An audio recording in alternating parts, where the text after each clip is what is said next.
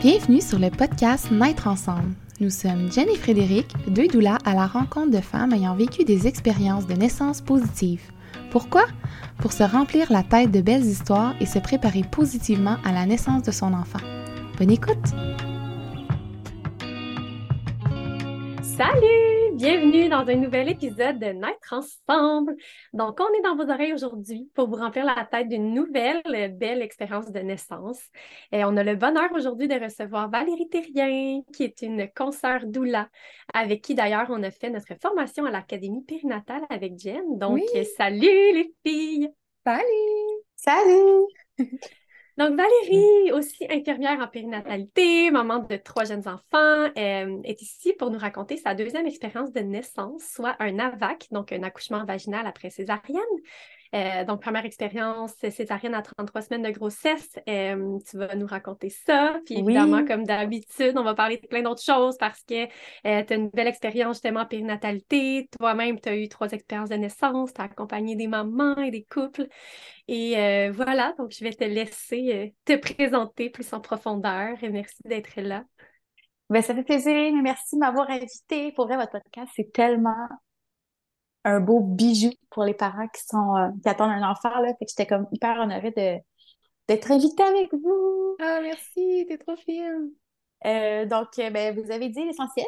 Je suis Valérie, je suis maman de trois enfants, infirmière en périnatalité.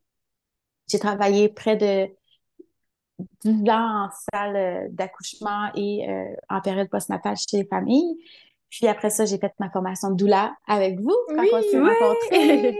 euh, puis à travers ça, voilà, j'ai eu mes enfants. Donc, euh, trois histoires de grossesse complètement différentes, euh, dont ma deuxième qui était un AVAC, qui était, je pense, le plus beau jour de ma vie. Donc, je suis super contente de pouvoir le partager avec vous. Là. Ah, on est vraiment contente. Euh, justement, tu as tellement d'expérience avec 10 ans en salle d'accouchement puis en postnatal. C'est, je veux dire, ça en fait des familles. Oui. D'accompagner, c'est fou. Tu en as vu vraiment beaucoup des naissances. Puis je me demande avec. euh, c'est une question qu'on a reçue d'ailleurs sur notre Instagram, là, avec toute cette expérience de, de, de- de- en périnatalité, tout ça. Est-ce que ça l'a un petit peu euh, teinté ou influencé ta vision d'un accouchement idéal? Puis c'est quoi cette vision-là? Ben, c'est sûr que quand je suis tombée enceinte la première fois, ça a ses avantages, puis ça a ses désavantages. Dans le sens où tu sais comment ça se passe, tu sais généralement dans quel lieu tu peux accoucher, parce que moi, j'avais peut-être le choix d'accoucher avec mes collègues de travail, fait que je, je me sentais à la base en confiance d'accoucher avec eux. Euh, mais c'est sûr que tu arrives aussi avec un certain bagage parce que tu te dis, je sais que ça peut virer sur un dizaine n'importe quand.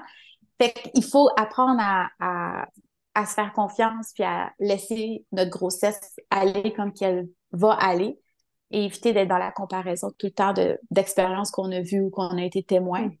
Donc, euh, mais je pense qu'avant tout, c'est un avantage parce que tu sais à quoi ressemble une naissance, tu as déjà été exposé, tu as vu c'est quoi les femmes quand ils vivent des contractions. Donc, euh, C'est pas une grosse surprise quand tu entends des sons, puis tu sais que tu vas les faire, puis tu sais, tu sais, euh, toutes ces affaires-là, mais c'est vrai que ce que tu dis par rapport à, aux désavantages, j'ai mis entre guillemets parce que justement, récemment, j'ai accompagné une maman qui travaille en obstétrique, puis comme se défaire des histoires des autres pour laisser aller, ben, te permettre de vivre la tienne, tu sais, c'est, quand même un, défi, là, je m'excuse, je t'ai coupé, là, mais...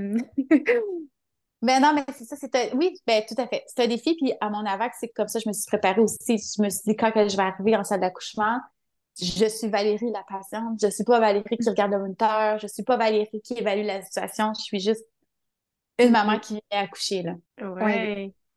Puis justement, c'était quoi? euh, tu sais, c'est sûr que tu en avais vu probablement plein de naissances avant de le vivre la première fois. Comment tu t'imaginais, toi, euh, donner naissance? Comment tu t'imaginais un scénario là, dans lequel, euh, le scénario dans lequel tu te projetais? À ma première grossesse ou à ma deuxième grossesse? Ben, à ta première. ben, moi, c'est sûr que euh, je m'imaginais vivre une belle histoire de naissance avec mon chum, faire mon cocon, vivre le travail, les contractions, la poussée. Puis finalement, ça n'a pas du tout été ça. Là, ma première grossesse, euh, à 28 semaines, même pas 25, on a vu que mon bébé avait un retard de croissance sévère. Euh, à 28, euh, j'ai été arrêtée de travailler pour ça. Puis là, après, ça, de fil en aiguille, j'ai fait de l'hypertension, puis j'ai fait une préclampsie sévère. Puis ce qui est arrivé, c'est qu'à 33, j'étais hospitalisée. Puis à 33 semaines, j'ai fait ce qu'on appelle un, un, décollement massif de mon placenta. Donc, j'ai dû aller en césarienne d'urgence.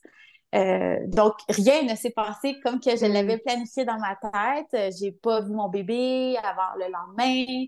J'ai pas fait de peau à peau. J'ai pas, tu sais, je me suis retrouvée dans ma chambre après mon, ma césarienne en me demandant comme, qu'est-ce qui s'est passé? Il est où mon bébé? Fait que j'ai pas, j'ai pas eu la chance de vivre que la majorité des femmes vivent, ce que je m'étais imaginé vivre. Fait que c'est sûr que euh, après ça, quand que je suis retournée travailler, j'ai vu des mamans en travail, là, je me disais, ah, comment ça que je l'ai pas vécu? Comment ça je l'ai pas vu? Comment ça je l'ai pas senti? Euh, fait que j'ai trouvé ça quand même assez difficile. Fait que pour moi, c'était sans l'ombre d'un doute que je voulais essayer un AVAC pour une grossesse euh, après, là. Oui, c'est ça, ça l'a dû, tu sais, ta, première expérience est, tu sais, comme tu viens de, de le nommer, difficile, tu sais, tout ce que tu as nommé, je veux dire, c'était quand même plusieurs, euh, je sais pas comment ça, problématiques médicales, là. Ouais, ouais, ouais. Euh, donc, euh, tu sais, clairement, ça, ben, ça l'a dû teinter ta façon de te préparer à ton deuxième. Tu, sais, tu dis, je vais à des naissances, je voulais absolument faire un AVAC. Tu sais, comment tu t'es préparée à cette deuxième naissance-là? Ben, en fait, je savais déjà à la base que je voulais être accompagnée, du moins d'avoir une certaine préparation parce que j'arrivais avec un bagage un peu de traumatisme de la première naissance. Là, moi, quand je suis mm-hmm. tombée enceinte, j'ai, quand j'ai accouché, j'ai fait des cauchemars longtemps mm. de, de moi coucher sur la table de césarienne. Fait que je, le disais déjà, je veux pas retourner sur une table de césarienne, je veux pas vivre ça. Ça s'était calmé. Puis quand je suis retombée enceinte, quand j'ai vu que il allait falloir que j'accouche du bébé que j'allais que j'avais dans mon ventre. Je savais que je me disais Valérie, il faut que tu aies une préparation. Euh, j'avais il y avait une doula qui venait souvent à la salle d'accouchement qui euh, où est-ce que je travaille. Donc, j'ai, j'ai demandé avec elle d'avoir une préparation. Elle n'était pas présente durant euh, la semaine, les semaines où je devais accoucher. Elle était comme en vacances. Fait elle a au moins fait une préparation avec mon chum. Euh, j'ai fait des lectures aussi après mon accouchement. J'ai fait beaucoup, beaucoup de lectures. J'ai lu des livres sur euh, l'accouchement physiologique, à quoi ça ressemble, juste une naissance dans sa simplicité puis dans sa physiologie.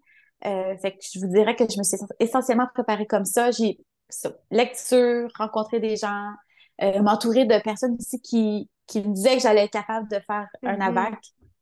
Euh, mon médecin, là, ma médecin, je la, je la remercierai jamais assez de, de m'avoir laissé la chance de l'essayer aussi. Là. Ben oui, puis dans le fond, tu portais toutes ces peurs-là, veux, veux pas, par rapport à ta première expérience, comment, est-ce que c'est avec ces lectures-là, justement, puis cette euh, cette préparation-là euh, que ça t'a permis de réduire tes peurs? Tu sens-tu que quand tu es arrivé justement le jour de la naissance, tu avais déjà fait un petit ménage dans certaines peurs ou dans certains traumas par rapport à ta première expérience? Oui, vraiment. Puis moi, en fait, c'est sûr que chaque semaine était comme des étapes que je franchissais, franchissais de plus. C'est-à-dire que euh, je voulais commencer par dépasser le 33 semaines parce que mm-hmm. j'avais accouché à 33 semaines la première fois. Là, une fois que j'avais dépassé le 33 semaines, ma fille, elle avait toujours une limite dans sa croissance. Tu oh, un petit peu un retour de croissance. Oh non, finalement, elle est correct. Puis on jonglait tout le temps là-dedans. Puis à chaque fois, je gagnais une semaine. Je gagnais une semaine. Puis là, je disais à mon médecin, laisse-moi prendre la 37. Laisse-moi prendre la 37.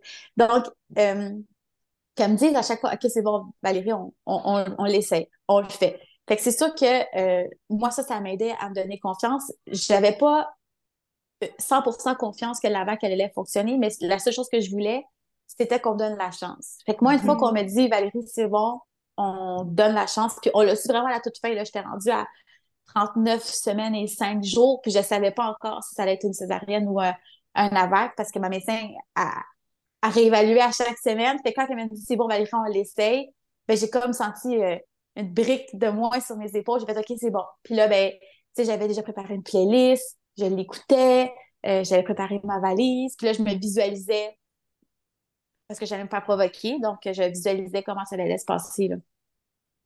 Mais je me demande pourquoi ça a été comme. Pourquoi elle aurait pu refuser que tu tentes la vague? Ben, elle n'aurait pas refusé. C'est juste que, euh, pour ma part, les chances n'étaient pas de mon côté. En fait, les chances étaient de mon côté de réussir un AVAC dans le sens où la première fois, j'avais jamais été en travail. Donc, il n'y avait rien qui laissait prédire que ça ne peut pas fonctionner, fonctionner euh, cette fois-là. Dans le sens où mon, c'était pas une question de mon bassin ou du positionnement du bébé ou quoi que ce soit, mais j'étais rendue à 40 semaines, mon col était pas dilaté, il était pas favorable, euh, il était, il était pas mûr, mon col.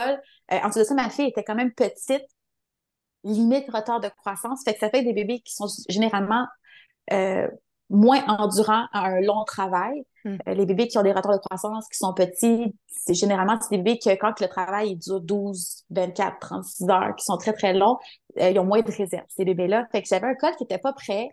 Euh, j'avais ma fille qui était comme limite dans son poids. Puis il y avait aussi le temps qui jouait un petit peu contre nous parce que moi, vu que j'avais fait une préclampsie la première Mm. On voulait pas non plus me rendre à 41 semaines puis que, tu sais, c'était déjà merveilleux que je fasse pas de l'hypertension à 40 semaines. Hmm. Mais on voulait pas pousser ma loc non plus à ce niveau-là. Euh, fait que c'est pour ça qu'on était tout le temps comme... Mais ma médecin était...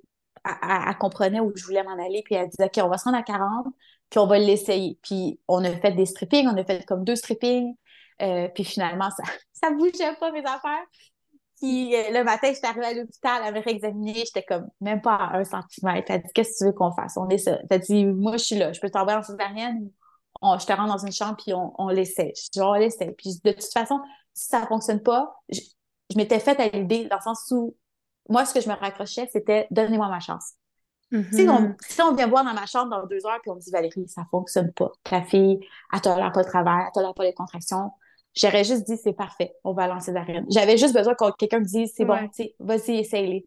De l'essayer, d'avoir la chance de se dire comme, Ouais. ouais, c'est ça, que tu l'as essayé. Puis là, tu disais, tu te visualisais, puis tout. Fait que même sans savoir si ça allait être une césarienne ou si, euh, s- dans le fond, tu allais tenter la vague, tu te préparais à la vague. Fait que Ah c'était oui. vraiment comme, tu sais, c'était vraiment ça ton désir profond, là. Exact. Autant qu'on me disait tout le temps comme Oh, on va voir, on va voir où est-ce qu'on va être rendu. Moi, dans ma tête, il y avait une chose qui était certaine, c'était que je me retrouverais pas sur cette table de, de césarienne-là. Mhm. Du moins, comme un matin où est-ce que j'arrive avec mes valises. Je me disais, je vais Mhm. l'essayer. Ouais. Puis il y avait comme aucune autre option. J'avais pas, j'étais pas confiante que j'allais nécessairement réussir à 100%, mais dans ma tête, il y avait aucune chance qu'on me laisse pas l'essayer. Ouais, mais c'est bon. Puis en même temps, est-ce que tu sens que euh, tu étais, un peu plus prête à une éventuelle césarienne, advenant le cas où euh, la vague n'aurait pas, euh, pas fonctionné? Ben oui, mais je m'étais préparée. Non, je m'étais pas préparée en soi, mais je savais que c'était une possibilité. Puis je me disais, ben regarde, à ce moment-là, si ça allait arriver, ça sera certainement pas dans le même contexte que ça s'est passé la première fois. Je vais être plus calme. Je vais voir mon bébé, je vais pouvoir le prendre dans mes bras, je vais aller en cohabitation avec. Fait que je savais que ce qui m'avait probablement réellement traumatisé la première fois, je n'allais pas le revivre une deuxième fois.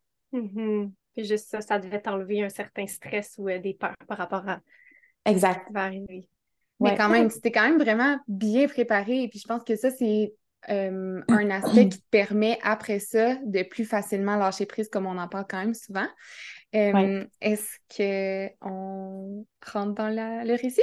Ben oui, Ouais. moi, Ça? Moi, ça me fait J'ai tout relu hier euh, comment ça s'était passé, mais dans le fond, c'est quand même assez simple. Euh, j'étais rendue à 40 semaines, mon col n'avait pas bougé, j'étais à peine à 1 cm, j'avais eu deux strippings, puis là, ma médecin m'avait dit euh, présente-toi mercredi, je me souviens c'était mercredi, je pense, mercredi matin, puis euh, on va voir ton col est à combien de centimètres, puis après ça, on va voir qu'est-ce qu'on fait. Fait que moi, je pars le matin, mais tu sais, c'est quand même la job, j'avais un enfant à la maison, fait que quand on est arrivé, que là, mon gars était comme chez ma mère, elle se fait garder, elle m'a même proposé, veux-tu qu'on te refasse un stripping puis tu reviens demain? Puis là, j'ai fait, non. c'est tellement compliqué tout organiser. Je dis, non, là, c'est aujourd'hui que ça se passe, c'est aujourd'hui que je reste à l'hôpital. Euh, fait à ce moment-là, on a décidé de faire une induction standard avec euh, l'ocytocine, là, que vous appelez aussi le, le pitocin. Euh, donc, voilà, pour commencer dès le départ le travail.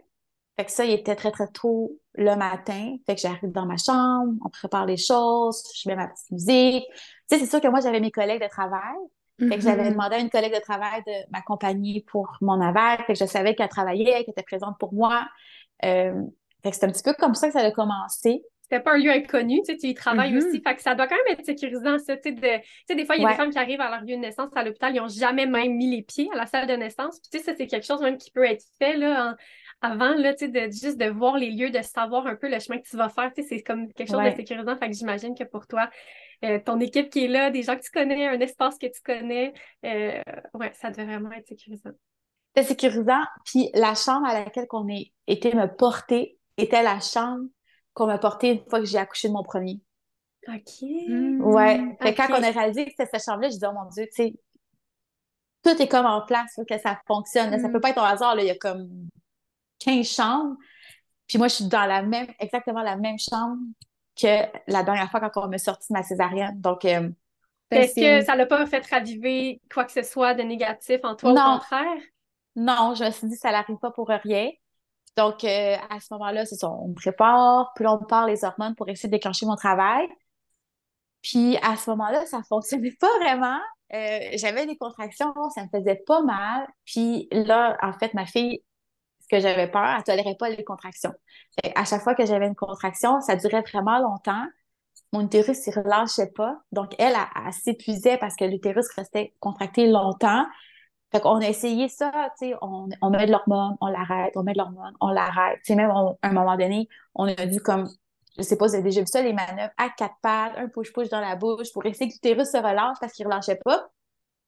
Puis là, vers Un push-push dans la bouche? C'est ben, du... Euh, c'est euh, de la nitro, là. Tu sais, qu'est-ce qu'on donne des fois quand les gens mm. font des crises de cœur? la nitroglycérine, c'est ça qu'on peut donner pour relâcher l'utérus. Euh, fait que moi, on donne ça. Puis là, finalement, à un moment donné, on arrête la cytocine. Mon médecin va m'examiner. Je suis même pas à un centimètre. Là, là c'était probablement le moment où j'étais découragée. Parce que là, il dit, Valérie, on va prendre une pause, on va recommencer plus tard.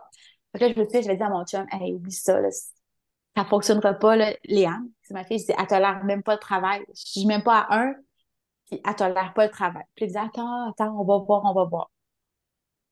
Euh, puis, à un moment donné, j'ai le médecin, l'autre médecin qui était là, elle voir vers midi. Puis elle me dit, Valérie, elle dit, tu serais-tu à l'aise qu'on essaie de percer la poche de tes os? Elle dit, c'est un long shot parce que j'étais même pas à un centimètre. Elle dit, puis mon col était quand même loin. Elle dit, on va essayer. Puis, tu sais, si ça fonctionne, ça fonctionne. Puis si ça fonctionne pas, ben de toute façon, faut que tu accouches aujourd'hui. Fait que je dis, ben parfait, on essaie. Fait qu'elle a réussi à percer ma poche des dos de peine une misère. Ça l'a, pour vrai, ça l'a fait super mal, mais ça l'a fonctionné. Une fois qu'elle a percé la poche de mes os, là, on dirait que tout le bagage de stress que j'avais, que ça fonctionne pas, il est complètement parti parce que j'ai commencé à avoir des contractions. Puis là, automatiquement, je suis rentrée dans une espèce de bulle que personne ne peut me déranger. Fait que là, j'ai commencé à sentir les premières contractions. Euh, puis je dirais que peut-être une heure et demie, deux heures après, les contractions étaient quand même assez espacées. Fait que l'équipe médicale ont dit Est-ce que tu serais d'accord qu'on mette juste un petit peu de cytocine, vraiment une miette, juste pour essayer de donner un petit kick pour que tu rentres vraiment en travail? Fait que j'ai dit, parfait, on essaie. Fait qu'avec une, la dose minimale de cytocine, je suis vraiment rentrée en travail. Tu sais, au début, mes collègues de travail pouvaient venir me voir, ils me parlaient. Puis là, à ce moment-là, personne ne pouvait venir me parler. Là. J'avais, je me souviens, j'avais mon chum qui faisait des points de pression en avant, puis j'avais ma collègue qui me frottait le dos. Je pense qu'elle m'a frotté le dos tout le travail. Puis j'étais incapable de m'asseoir, incapable de bouger. J'étais juste debout sur le bord du lit. Puis quand il y avait une contraction, je me penchais vers l'avant. Puis là, quand elle partait, je me relevais. Puis j'avais juste le pied qui, le pied qui tapait au sol. Quand j'avais une contraction, j'avais le ah pied qui tapait. Puis je disais, elle va partir, elle va partir, elle va partir. Puis c'était tellement intense qu'à un moment donné, mon médecin est venu m'examiner parce que ça faisait peut-être une heure et demie. Puis elle, elle me regardait, elle était comme, coudon, ça, ça se peut pas que tu aies aussi mal. Même, ça fait même pas une heure qu'on a parti les médicaments. J'étais juste à deux. Fait que là, j'ai dit, OK, je dis, ben, ça se peut pas que ça fasse aussi mal, là. J'ai juste à débuter l'épidural? Parce qu'elle dit, je le vois, tu es définitivement en travail. Puis moi, je savais que, c'est pour, euh, pour réussir un AVAC, là, je le dis vraiment en guillemets, il faut idéalement qu'on ait un travail plus dans la physiologie. Euh, fait que je m'étais fixé comme objectif de ne pas prendre l'épidural trop tôt. Euh, je voulais vraiment prendre le temps de vivre, m'offrir à la douleur, de laisser le passage à Léane c'est le chemin qu'elle avait à faire. Fait que quand elle m'a dit que j'étais juste à deux, j'étais comme, non, je prends pas l'épidural tout de suite. Je dis, je, vais continuer. Euh, puis ça restait comme ça. Puis je pense que c'est ça, c'était comme vers deux heures de l'après-midi. Puis là, il était rendu 5 heures, 5 heures et demie. C'était encore pareil, les douleurs. Puis là, à ce moment-là, j'ai demandé euh, l'épidural. Puis je me souviendrai, là, c'était comme on me couchait sur le dos une fois que l'épidurale était faite, puis la médecin avait me puis j'étais comme déjà rendue à presque 8 cm. Fait que ça a été vraiment, vraiment rapide. Ça a là, relâché. j'étais comme, ça a relâché. Mais non, en fait, probablement que je- ça a juste dilaté vraiment, vraiment vite Ouais. Parce que je, comprenais pas pourquoi ça me faisait aussi mal, aussi rapidement, puis je la sentais comme vraiment basse, puis j'étais comme, mon Dieu, elle va me sortir de mes entrailles, c'est pas normal. Puis c'est ça, on me fait l'épidurale, on me couche, on m'examine tout de suite, j'étais rendue comme presque à 8 cm, puis deux heures après, j'étais complète. Fait que de ton deux heures l'après-midi à 5, tu sais, le- au moment que tu étais à 2 que tu as refusé l'épidurale, au moment où tu as pris l'épidurale vers 5 heures, tu sais, on s'entend, il y a juste comme 3 heures entre les deux. Là, tu es passé de 2 à 8, dans le fond. Ouais, Fait que, ouais, des fois, quand on parle de euh, retarder peut-être la prise de l'épidurale, là, selon où vous êtes, mais à quel point ça a un impact, puis c'est pas tout noir ou tout blanc. Je prends l'épidurale, mon travail est, tu sais, il est long, puis je la prends pas, puis tout va bien. Là. Je sais pas si vous me suivez, mais de la retarder l'épidurale de 3 heures, ça t'est fait dilater de 2 à 8. C'est ouais. Super, tu sais, c'est- parfait, là, le travail que tu as Ouais. fait durant ces trois heures-là. Donc, des fois, de, de repousser ses limites au max, ça a tellement un effet sur le travail. Vraiment. Puis moi, je m'étais dit, moi, j'avais comme des images dans ma tête, puis à chaque fois, j'avais une contraction. J'étais presque à 8 cm. J'étais comme à 7, 7,5 qu'elle m'avait dit. Puis à chaque fois que j'avais une contraction, je voyais ma fille descendre. J'étais comme, c'est bon, Liane, je te laisse descendre, je t'ouvre le passage. Puis moi, c'était comme ça que j'étais capable de me relâcher. Mm. Euh, puis je faisais comme, je me souviens, je faisais des sons graves. Puis je m'étais dit, quand que j'allais plus être capable d'y laisser cette ouverture-là, donc quand j'allais commencer dans la retenue, ça va être mon moment pour, me, pour demander l'épidurale. Puis je me souviens, quand je l'ai demandé, j'avais plus de plaisir, là. Mm. J'avais, puis là, je- à chaque fois, j'avais une- j'anticipais les contractions, puis là, quand j'avais une contraction, je me retenais parce que je voulais comme pas la, pas la vivre, probablement. Euh, fait que là, je me suis dit, puis je pense que mon chum aussi me l'a dit, tu sais, Val, il dit, t'es-tu correct? Puis j'ai dit, non, là, je pense que, je pense que c'est mon temps à moi pour prendre l'épidurale parce que j'avais pu, j'étais plus capable de la laisser sortir. Dès que j'avais une contraction, je me retenais. Fait que c'est un petit peu comme ça que je me suis guidée à savoir à quel moment je devais la prendre. Puis après ça, été super contente, puis j'étais soulagée. Puis après coup, tu sais, on, on la voit souvent, la phase de transition, qui est comme la phase très, très intense de la fin du travail, euh, où est-ce que généralement, on pense qu'on va mourir des fois, Ouais. là, où on se dit, là, j'en j'en- j'en peux plus, sortez là. Ben, je me rends compte que probablement que je rentrais dans ma phase de transition à ce moment-là. Puis j'ai demandé l'épidurale à ce moment-là, puis je referais la même chose. Je, je dis pas ça pour dire avoir su, Ouais. je ne l'aurais pas fait, mais je suis capable maintenant de, de, de reconstruire un peu comment ça s'est passé dans ma tête. Puis je pense que c'était ça. J'arrivais dans ma phase de transition, j'ai demandé l'épidurale. Puis après, ben, le travail a continué euh, quand j'étais au lit. Là. Mais est-ce Oui, que tu, tu sais, avec ton expérience puis toutes les naissances que tu as vues, est-ce que euh, c'est quand même souvent que ça arrive justement que c'est dans cette phase de transition-là qu'il a demandé l'épidurale, puis finalement, tu sais, tu te dis, c'est souvent la phase la moins longue, là, tu sais, c'est une phase qui n'est pas super longue, puis c'est la phase justement qu'on la prend, puis finalement, le travail est que c'est, tu sais, c'est imminent, là. Fait que je sais pas si que souvent tu vois que c'est ce moment-là que les femmes, là, elles décident de prendre l'épidurale? Ben, c'est souvent quand les femmes commencent à rentrer dans leur phase de transition qu'elles vont demander l'épidurale.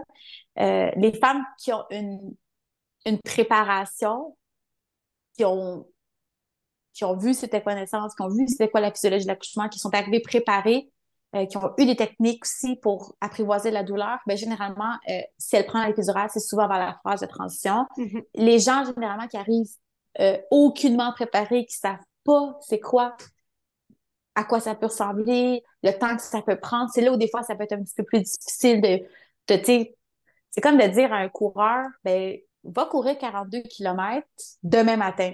C'est, Mhm.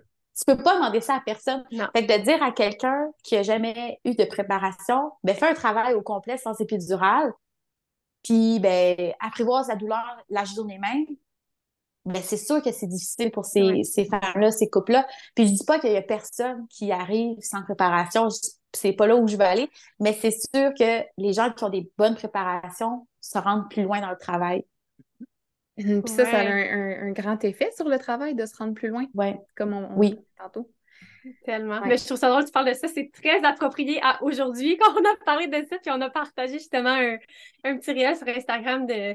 Bref, Ah, pour vrai? C'était très cocasse, là. C'est comme euh, une femme qui dit go with the flow, puis le flow après, c'est genre ah! une ride de kayak. du rafting, là. du rafting, en tout cas. Puis je trouve ça vraiment drôle parce que, tu sais, c'est ça. C'est exactement ça. Je pense que c'est primordial, la préparation. Puis il y a des Mhm. gens qui sont plus go with the flow dans le lâcher prise, dans vraiment faire confiance, euh, je veux pas dire aveuglément, mais une grande confiance. Ouais. Mais en même temps, je pense qu'il y a un juste milieu, puis que de se préparer moindrement, puis de, de, de, de savoir un peu à quoi tu peux t'attendre, d'avoir une idée de la physiologie, de, des techniques, d'avoir des choses là en main, d'avoir euh, une certaine préparation, ça peut faire que oui, après ça, tu peux aller go with the flow, d'en faire confiance une fois que tu es préparé. Exact. mais d'arriver préparé, tu sais. Quand on dit préparation, là, on n'est pas comme chaque jour, cinq heures de cours euh, pendant toute ta grossesse, puis comme on a... Tu sais, c'est pas ça nécessairement, c'est... Comme on, on le dit souvent, tu sais, des fois, les gens, ils viennent sur le podcast et ils me disent « Ah, je me suis pas vraiment préparée, ben j'ai écouté des belles histoires, euh, j'ai fait des respirations. » Hey, ça, c'est se préparer! C'est pas Mhm. obligé d'être comme super euh, rigoureux et... euh, Structuré. Ouais, mais ça fait vraiment toute la différence. Ça fait toute la différence. Puis ça fait qu'au final, les familles, tu sais, personnellement, là, puis de ce que j'ai vu, on est tellement toujours plus satisfait de notre expérience. Tu sais, on n'a pas l'impression qu'on nous l'a volé, là. Mhm. comme, mais non, c'était mon histoire. J'ai pris part à cette histoire-là. Tu sais, quand tu dis go with the flow, puis la personne est dans, partie dans le courant, puis on l'a perdu, ben elle, cette personne-là, c'est sûr qu'elle a senti à un moment donné, peut-être que son, son accouchement, il a comme glissé entre les doigts. Mhm. Euh, Tellement. Vraiment. Voilà. Mon Dieu, on était... Donc là, t'étais... Oui, ben là, Euh, c'est ça. Euh, j'ai, j'ai pris l'épidurale. Euh, euh, il était peut-être comme, il était rendu pas loin de 5h30, 6h. Mon médecin m'examine. Je suis déjà comme à 7 cm et demi. Donc là, je suis au lit. Puis là, je dis à ma, ma collègue, là, je dis, tu me bouges dans le lit. Parce que je sais qu'il faut rester mobile. Fait que là, droite, gauche, assis, couché, droite, gauche. Je, je me promène, là, dans toutes les positions.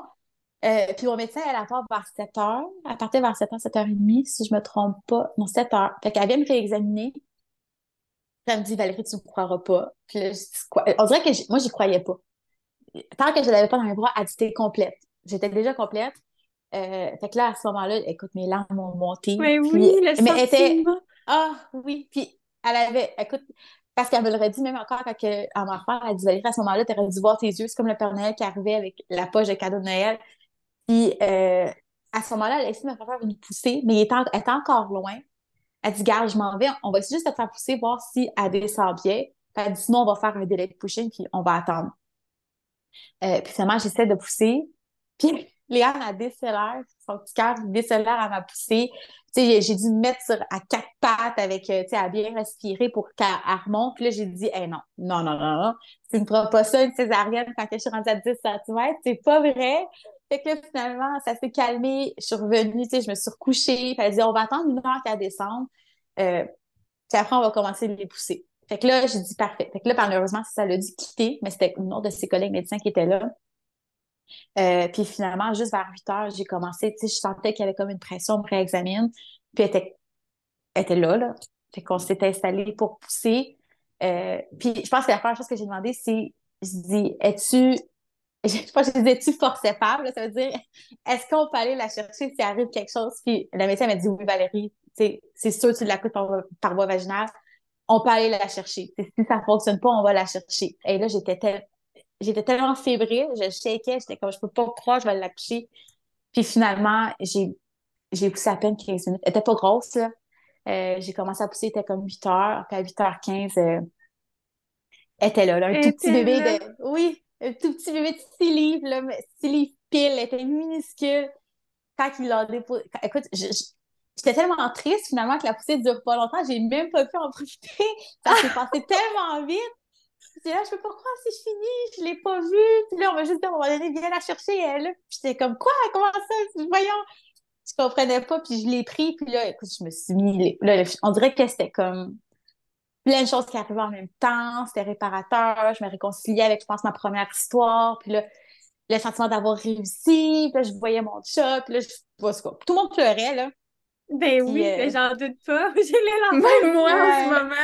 Ah, je trouve ça tellement beau ce que tu dis parce que, c'est ça, tu pars d'une expérience, tu sais, je vais dire le mot traumatique, je sais pas, tu sais, ça, Ben c'est ça que ça, res- ça semble, tu sais, avoir été vécu comme ça, ta première expérience. Puis là, tu es dans la même chambre, puis tu donnes naissance à ta petite fille euh, exactement comme tu tu le souhaitais. Puis malgré, il y a quand même eu des petites embûches, là, tu sais, des, Ouais. des- t'as, t'as eu à certains moments peur ou, tu sais, remise en question de est-ce que ça est-ce que je vais, tu sais, je vais-tu réussir, entre guillemets, mon AVAC ou... Puis là, elle est là. J'imagine même pas le poids sur tes épaules ou l'espèce de relâchement de toutes les émotions en même temps. Là, ça devait être euh, vraiment magique comme moment. Non, c'était vraiment magique. Puis, tu sais, moi, j'avais demandé à mon médecin, c'est les seules choses que je demande, c'est de la voir à la naissance. C'est que je dis, peu importe de quelle façon la couche, je veux la voir, puis je veux pouvoir la prendre.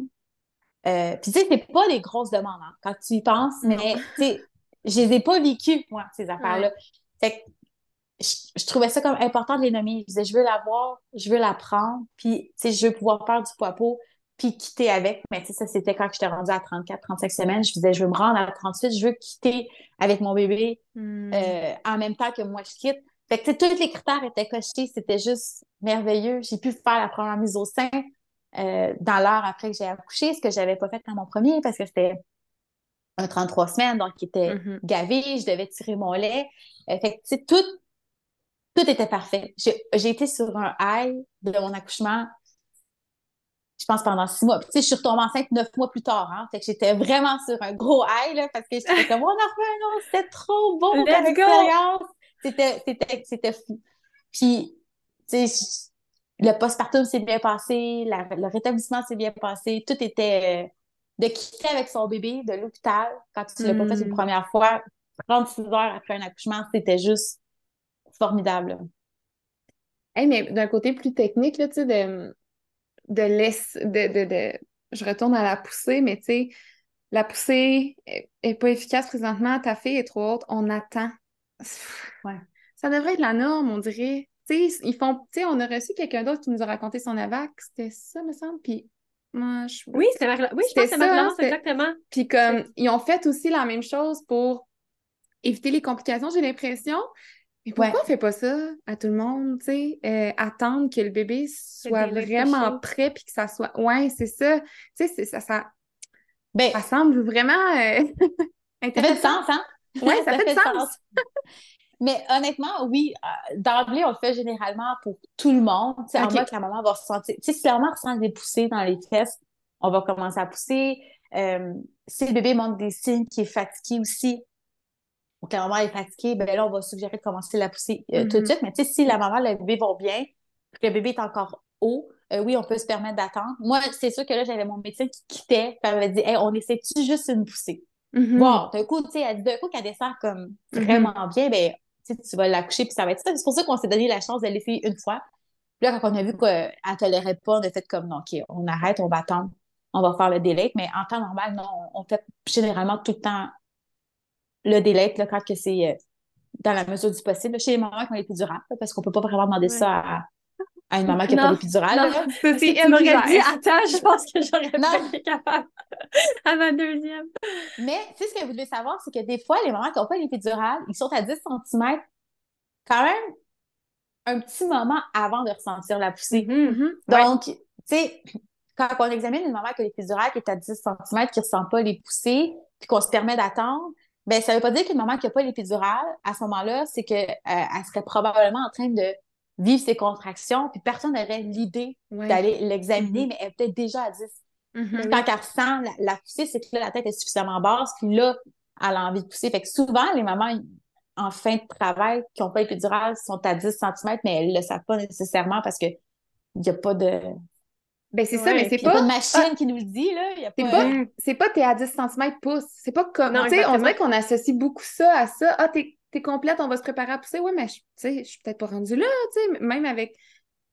Fait que, tu sais, c'est comme de s'enlever cette espèce de d'association-là, dans le fond. Oui, puis des fois aussi, c'est comment positionner bébé. Des fois, il suffit juste de comme travailler des changements de position pour que tu peux ressentir que tu as besoin de pousser, puis finalement, tu n'es même pas à 10 aussi. Tu sais, mm-hmm. Il y a tout le positionnement du bébé aussi, puis comment tu te positionnes qui, qui, fait une différence aussi à ce moment-là. Oui, puis moi, je me souviens, je sentais pas, tu sais, on... je sentais pas énormément les pousser. Fait que moi, ça m'inquiétait parce que je disais, OK, je sais pas si je vais pousser correctement. Je suis quand même vraiment gelée. Je sentais mes contractions. Je sentais peut-être une petite pression, mais tu sais, rien pour dire, tu sais, rien pour me guider, pour me dire, Valérie, comme, pousse là. Mm-hmm. Puis, finalement, non, ça s'est bien passé. Là. Je pense que vu qu'elle était petite, ça m'a aidé. Mais ça, c'était quelque chose à un, certain moment donné, quand que je me suis rendu compte, on m'a dit Valérie, elle, est là, là. Tu, peux la pousser, elle va sortir. Là, j'ai stressé un petit peu parce que je ne sentais pas vraiment la, la, grosse poussée parce que les gens me disent non, mais ça pousse dans les fesses ou tu peux sentir l'anneau de feu. J'ai pas senti ça, là. OK. Ton chum, lui, là... Que... Oui, c'est ça. J'allais te là. Vas-y. mais c'est ça, ton chum, lui, euh, dans toute cette, euh, cette aventure-là, tu sais, là, même après, euh, tu sais, je veux dire, les femmes qui donnent naissance, on, vit toutes nos expériences avec nos, nos émotions, puis tout ça, puis c'est sûr, on porte le bébé, puis on l'accouche, mais nos partenaires, ils vivent aussi, tu sais, il l'a vécu ton premier lui aussi, puis là, ouais. tu sais, est-ce que tu t'es senti soutenue par lui pendant, tu sais, quand tu as fait le choix de la vague, est-ce que vous en avez parlé?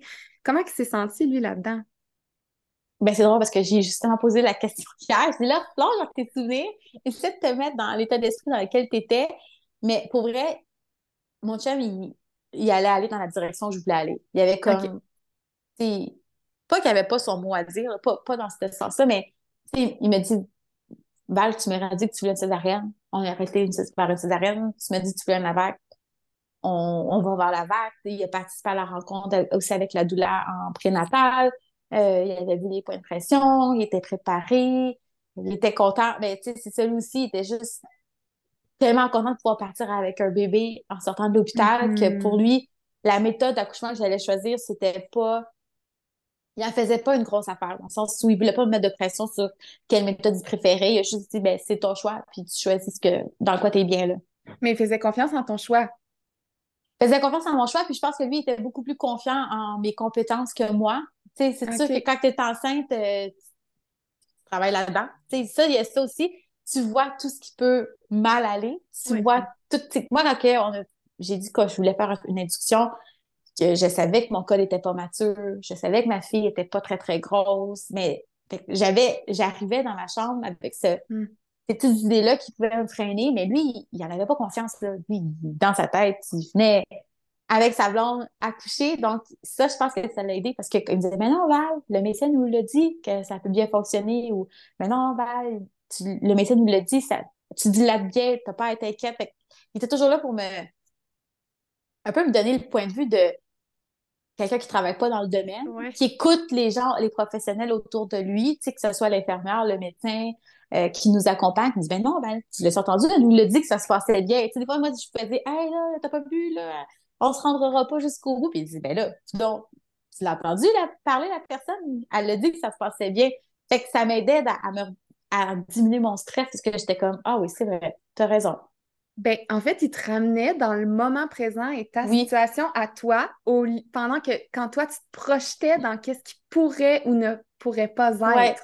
Ben, c'est ça. Moi, quand je basculais, je pense, dans mon côté professionnel, lui, il me ramenait dans mon côté patient. Mais non, Valérie, tu sais. Ah, c'est parfait.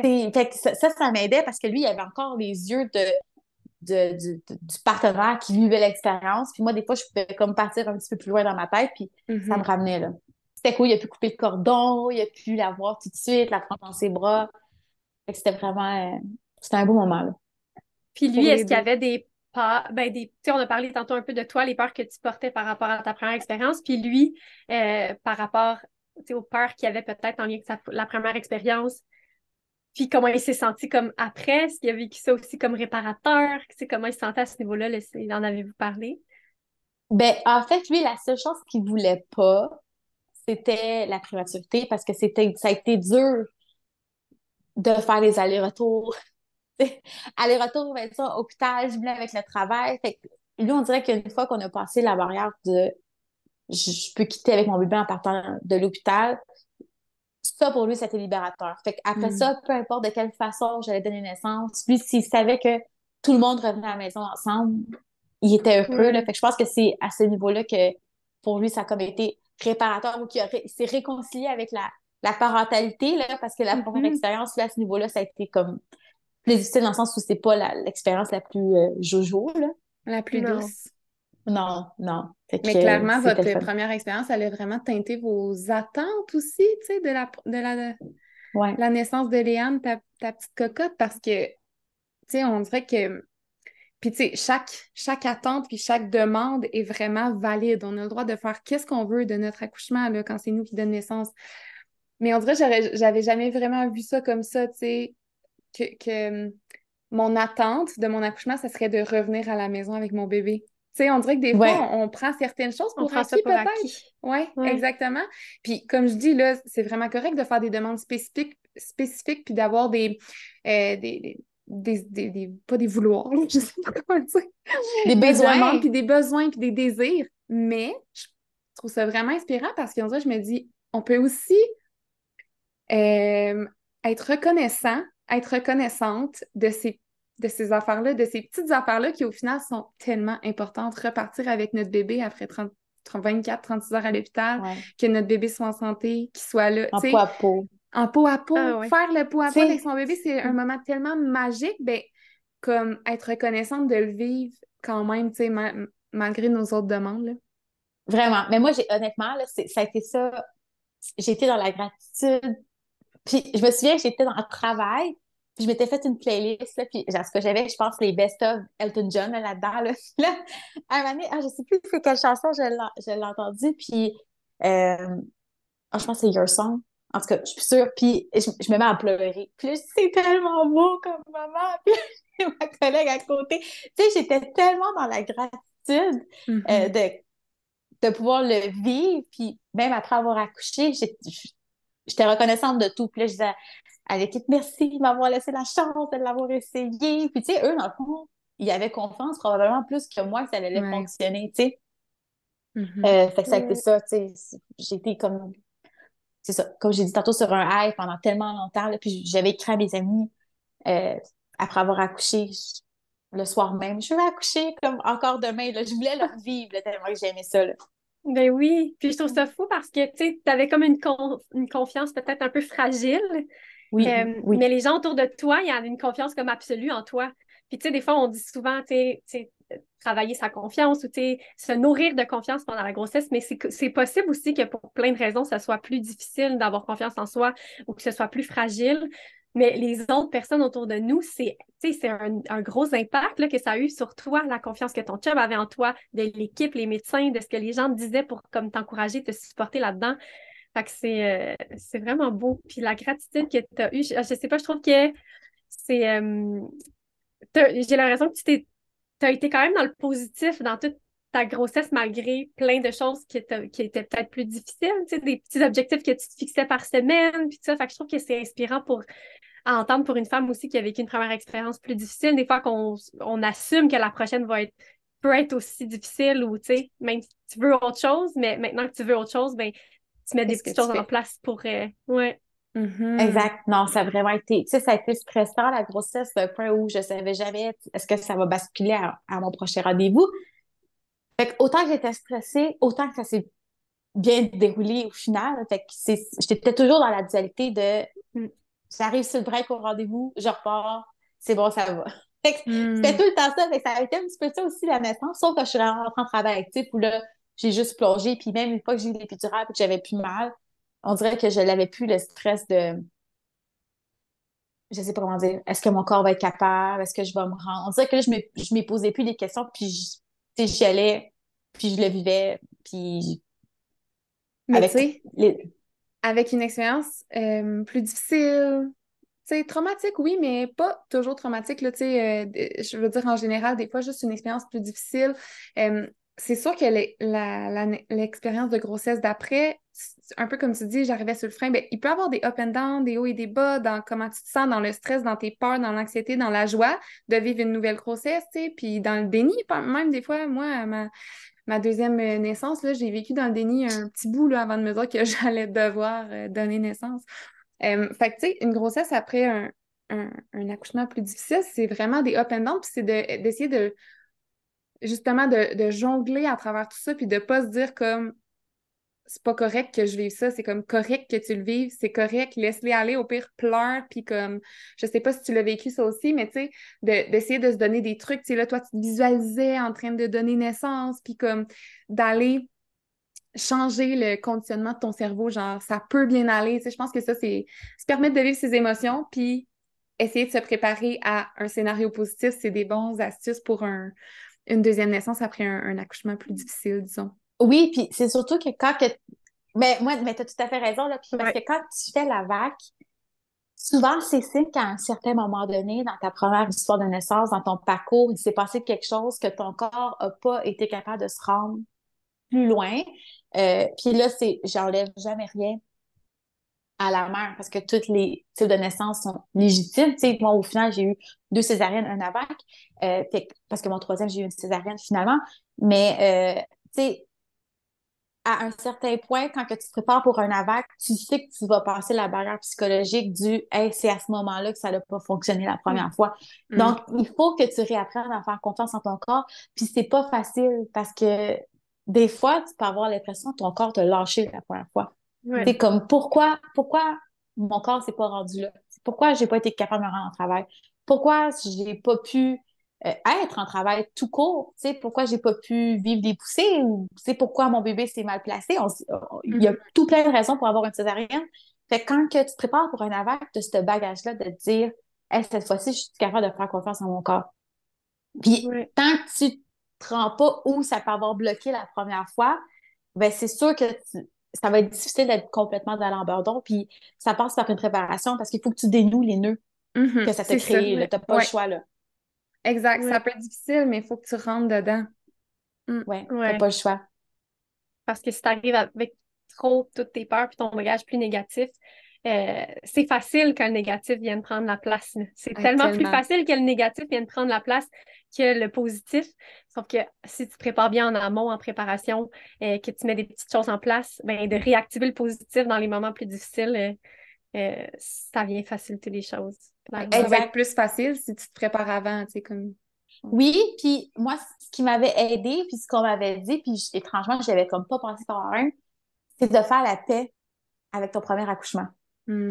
C'est de regarder ta cicatrice, dire merci là pour ta première histoire de naissance, puis ça paraît niaiseux là, de, de dire ça comme ça, mais c'est vrai que de trouver un sens à ta première histoire de naissance, ça t'aide aussi à t'abandonner à la deuxième. Fait sais, oui, faut que tu te prépares, puis oui, tu sais que tu vas être stressé parce que tu vas avoir une barrière psychologique du moment où tu as eu ta première césarienne la première fois, mais de faire aussi un travail de, de remercier aussi ton corps quand même que la première fois, tu as pu donner naissance, tu sais, même si ça s'est pas passé comme tu voulais, même si tu été traumatisé, même si tu n'as pas aimé ça, même si tu t'es senti que ton accouchement t'a glissé entre les doigts, peu importe la raison, euh, ben de, de dire que la première histoire, c'était un chapitre, c'était une histoire à elle, euh, qui a un sens. Des fois, tu ne l'as pas toujours trouvé, mais il faut que tu la trouves. Puis le deuxième récit, ben, c'est comme un deuxième chapitre. Puis l'histoire continue de s'écrire, puis cette histoire-là, si tu veux continuer de l'écrire, ben, il faut que, en quelque part, que tu aies réglé un peu la première histoire. Fait qu'il y avait ça aussi qui m'avait aidé. Euh. C'est tellement beau, c'est mm-hmm. tellement ça. Puis je t'écoute, puis ça me fait penser aussi à, à ce que j'ai vécu aussi, dans le sens que je, je le sais que c'est en cours de ma deuxième grossesse vers mon deuxième accouchement que j'ai été capable de comprendre et de faire la paix avec ma première expérience, puis d'accepter que ben pas d'accepter ben, d'accepter ce qui s'est passé, mais de me dire aussi que j'en ai une autre qui s'en vient, là, tu sais, je vais accoucher là, dans quelques semaines, puis chaque naissance est différente, est différente, chaque expérience aussi. Fait que là, je, m'en vais vivre une autre expérience, puis je vais la vivre différemment, puis je vais pas. Il n'y a, aucune naissance qui est copié-collé, là. Mm-hmm. Exact. Puis moi, il y avait, je sais plus c'est qui qui me l'avait dit. Écoute, je me souviens plus. J'aurais voulu la citer, mais elle m'a dit, mm-hmm. tu sais, quand tu accouches, c'est pas juste ton histoire que tu es en train d'écrire, hein. Mm. Ton bébé, il en écrit une histoire. Fait que, tu sais, des fois, là, tu beau vouloir tout faire pour que ça fonctionne. ton bébé, la manière qu'il écrit son histoire, s'il l'écrit de façon différente que ce que tu aurais voulu l'écrire, ben, c'est ton bébé qui va choisir aussi comment ton histoire s'écrit. Euh, fait que, tu sais, j'aime me dire que tout repose pas sur tes épaules non plus. Ah, ton bébé qui va naître, il écrit son histoire. C'est comme une histoire qui s'écrit à deux, puis des fois, c'est aligné, des fois, c'est deux histoires qui sont similaires, des fois, c'est pas la même histoire, puis c'est correct. Dans le fond, c'est moi, mon premier, après coup, tu sais, je me suis dit, mon gars, c'était comme ça qu'il voulait arriver dans le monde. Mm. C'était pas, je me dis, c'était pas sa meilleure des idées, là, mettons, là. mais lui, son arrivée, euh, c'est comme ça qu'il a voulu la faire, puis avec ses défis, puis ça fait que c'est un, un, petit bâton aujourd'hui, puis hyper, euh, hyper euh, comment qu'on dit là, quand que, ah, comment qu'on dit? Résilient? Ah, hyper résilient, tu sais, puis c'est comme ça qu'il a fait son arrivée dans le monde, puis j'avais pas, j'avais c'est voilà, c'était son histoire. Fait que mon AVAC, je me disais ça aussi. Je me disais, Léane, elle va l'écrire son histoire. Fait que je vais l'accompagner comme qu'elle veut la vivre.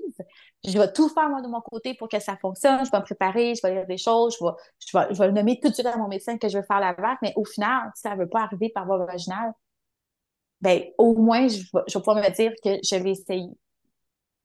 Oui. Mm. Fait que c'est ça. c'est beau, j'aime ça. Vraiment, j'adore. Mais étrangement, c'est ce qui. Ah! Mais étrangement, on parlera pas de mon, troisième, ma, ma, troisième histoire de naissance, mais tu sais, moi, mon troisième, j'ai eu une césarienne finalement planifiée. Ben, planifiée.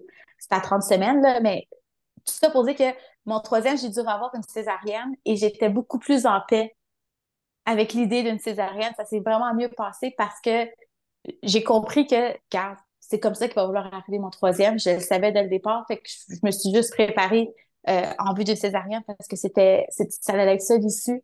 Puis, étrangement, ben, pas étrangement, mais en ayant ça en tête, qui écrivait son histoire, puis que c'était comme ça qu'il voulait qu'on l'accueille, ben, ça a été plus facile aussi de vivre une césarienne à nouveau avec hmm. l'histoire de ma première césarienne. oui. Oui, ben, je trouve que ça amène à plus être dans l'accueil puis l'acceptation parce que puis ça nous enlève une charge, comme tu l'as bien dit. Là.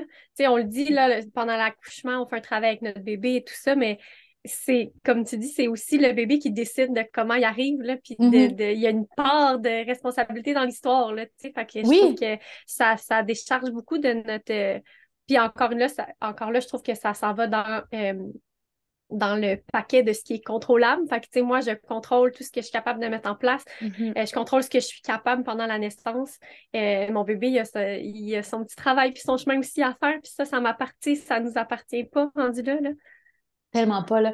Ça, des fois, on l'oublie, hein. On a l'impression que quand un bébé naît, qui, qui, commence sa vie, mais un bébé, sa vie a déjà commencé dans ton mm. ventre. Tu sais, lui, depuis euh, 40 semaines, il vit déjà une vie. Là. Donc, lui, pour lui, c'est comme juste une grosse transition vers euh, la vie extra-utérine, fait à l'extérieur de ton ventre. Mais pour lui, c'est juste un passage de ton ventre à, au monde extérieur. Mais sa vie, il avait déjà commencé. Il fait juste la poursuivre. Fait que c'est faux de dire que tout peut être sur nos épaules, puis il faut, faut le faire naître, euh, il connaît rien, faut non, il fait son chemin. Il était déjà là depuis vraiment longtemps, puis il fait juste mm-hmm. poursuivre son, chemin vers sa vie qui continue, là. Mm-hmm.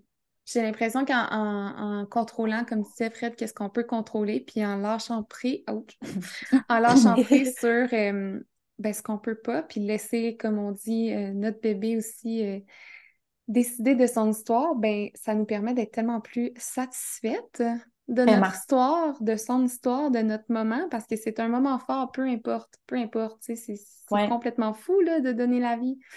Donc, de, de, comme on disait, de se préparer, de tout ce qui était fait, puis de juste après ça lâcher prise, je trouve que c'est, ben, on s'entend, on le répète tout le temps, mais une belle façon de vivre euh, sereinement et positivement euh, notre... Ah, vraiment notre expérience de naissance.